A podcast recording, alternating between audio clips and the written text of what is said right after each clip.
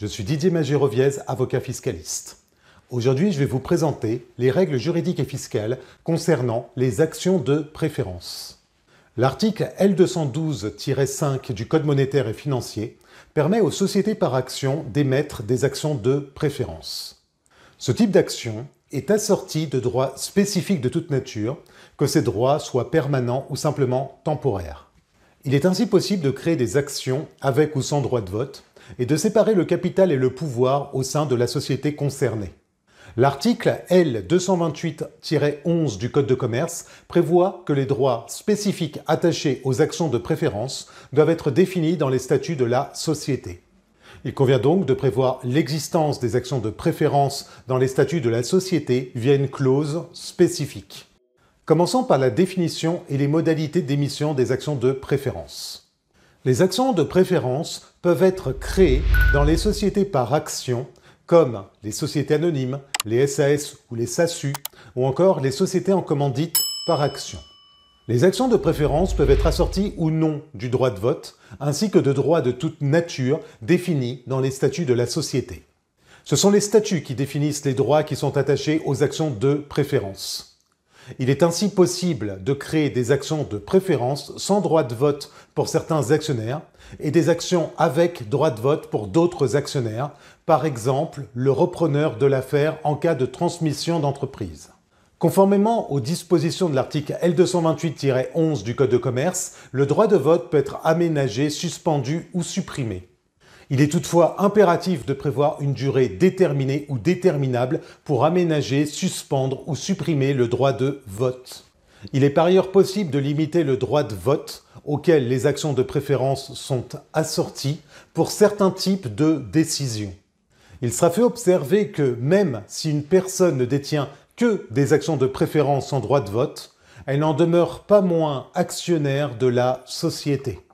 À noter que les actions de préférence en droit de vote ne peuvent représenter plus du quart du capital social de la société si celle-ci est cotée sur un marché réglementé.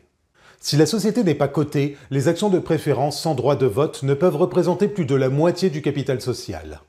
L'un des principaux atouts des actions de préférence découle de la possibilité de les assortir d'un droit de vote double ou multiple. C'est intéressant lorsqu'un dirigeant d'une société souhaite transmettre l'affaire à ses enfants tout en conservant les pleins pouvoirs avec une portion faible du capital social. S'agissant des droits particuliers, les actions de préférence peuvent être assorties d'un dividende prioritaire. Elles peuvent également être assorties d'un dividende progressif ou dégressif en fonction des résultats de la société. Il est en outre possible de mettre en place des actions de préférence ouvrant droit à un dividende majoré, c'est-à-dire un dividende supérieur à celui des actions ordinaires. Il est par ailleurs possible de prévoir un droit renforcé au boni de liquidation. Rien n'interdit de surcroît de prévoir que les actions de préférence offriront un droit à une information financière renforcée ou encore un droit à faire procéder à un audit des comptes de la société à intervalles périodiques. Il n'est pas non plus interdit d'assortir les, actions de préférence du droit d'obtenir des prestations de services fournies par la société ou encore de bénéficier de la jouissance des locaux dont la société est propriétaire pour une durée déterminée ou déterminable. Dans tous les cas, l'émission des actions de préférence ne doit pas porter atteinte à l'intérêt social de la société émettrice. Les actions de préférence ne doivent pas non plus porter atteinte à l'objet social. Cela étant, l'article L228-11 du Code de commerce prévoit que les actions de préférence peuvent être créées soit au moment de la constitution de la société, soit en cours de vie sociale. Les actions de préférence peuvent être émises au moment de la constitution de la société ou d'une augmentation de capital. Elles peuvent également être émises lors de la conversion d'actions ordinaires c'est une voie qui est souvent privilégiée en cas de transmission d'entreprise aux enfants. C'est l'Assemblée générale extraordinaire qui est compétente pour décider de l'émission des actions de préférence. Dans les SAS, c'est la collectivité des associés. L'Assemblée peut déléguer aux organes de gestion de la société son pouvoir de décision à ce sujet. L'article L225-129 du Code de commerce prévoit que l'émission des actions de préférence doit faire l'objet d'un rapport des organes de gestion comme toute augmentation de capital social.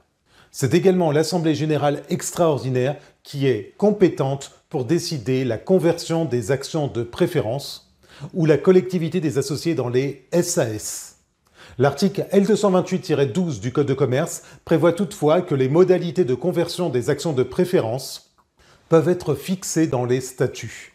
L'Assemblée générale extraordinaire ou la collectivité des associés dans les SAS peut déléguer aux organes de gestion le pouvoir de décider la conversion ou d'en fixer les modalités. Passons à la fiscalité des actions de préférence. Lorsqu'une société par action émet des actions de préférence au moment de sa constitution, cette émission est réalisée sans coût fiscal si celles-ci sont souscrites en numéraire. Si l'émission des actions de préférence rémunère un apport en nature réalisé par une personne physique, il y a un droit d'apport proportionnel qui peut être dû. C'est l'article 809.1-3 du Code général des impôts, et ce selon la nature du bien apporté à la société, un immeuble, un droit immobilier, un fonds de commerce, une clientèle, etc. En cas d'émission d'actions de préférence en cours de vie sociale, par exemple en cas d'augmentation de capital, le droit d'apport peut être exigible dans les mêmes conditions. En cas de conversion d'actions ordinaires en actions de préférence, cela constitue en principe le fait générateur d'une plus-value pour l'actionnaire dont les actions sont converties. L'article 150-OB du Code général des impôts prévoit que cette plus-value bénéficie automatiquement d'un sursis d'imposition. Cette plus-value sera prise en compte lors de la cession à titre onéreux des actions de préférence. En cas de cession à titre gratuit, par exemple une donation ou une succession, cette plus-value sera exonérée.